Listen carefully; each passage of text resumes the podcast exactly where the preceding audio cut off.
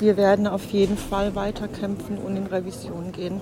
Das ist aus unserer Sicht kein gerechtes Urteil. Mein Bruder kommt nicht mehr zurück, aber ich denke, man muss auch andere psychisch erkrankte Menschen schützen. Und das, was heute hier passiert ist, ist nicht der richtige Weg, um psychisch erkrankte Menschen zu schützen in unserer Gesellschaft. Mein Bruder wurde geschlagen, mit Fäusten geschlagen. Und das ist ein viel zu mildes Urteil. Sagt die Schwester des verstorbenen Ante P.s nach der Urteilsverkündigung am Landgericht Mannheim. Sie war genau wie ihre Mutter als Nebenklägerin am Prozess beteiligt. Ihr Anwalt Engin Schandle ergänzt.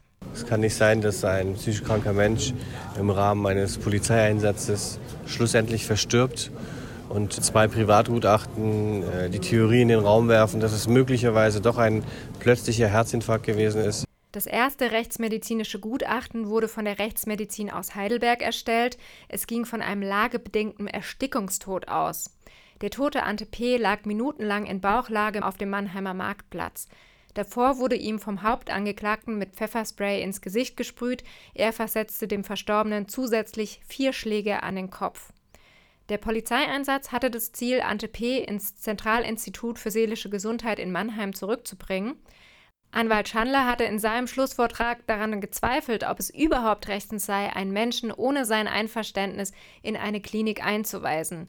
Er kommt zum Schluss. Dieses Urteil ist eine Diskriminierung von psychisch kranken Menschen. Für die Angehörigen von Ante P. war der Prozess nicht leicht. Die Mutter des Verstorbenen in ihrem äh, Plädoyer auch nochmal zum Ausdruck gebracht, dass es für sie ganz wichtig war, dass auch diese Verhandlung äh, fair äh, und mit Respekt geführt wird. Und das konnten wir hier leider nicht erleben. In ihrem tränenreichen Schlusswort sagte die Mutter, für mich ist mein Sohn dadurch noch ein weiteres Mal gequält worden und gestorben.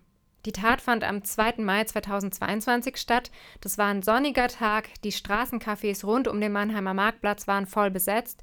Viele Menschen waren deshalb gezwungenermaßen AugenzeugInnen der Tat und die Verunsicherung in der Mannheimer Stadtbevölkerung ist seitdem groß. Aus deren Reihen hatte sich schnell nach der Tat die Initiative 2. Mai gegründet. Sefta engagiert sich bei der Initiative 2. Mai und sie sagt nach dem Urteil: Es war von vornherein klar, dass äh, Gerechtigkeit in dem Gerichtssaal eher nicht stattfindet.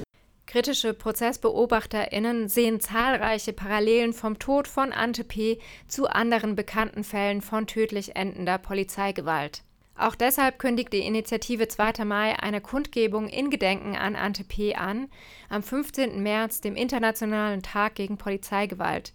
Die INI wird daran von vielen weiteren Gruppen aus Mannheim unterstützt, aber es gibt auch überregionale Unterstützung. Zum Beispiel ruft auch die Migrantifa Stuttgart zur Kundgebung am 15. März auf. Die Kundgebung findet ab 17 Uhr am Mannheimer Marktplatz statt.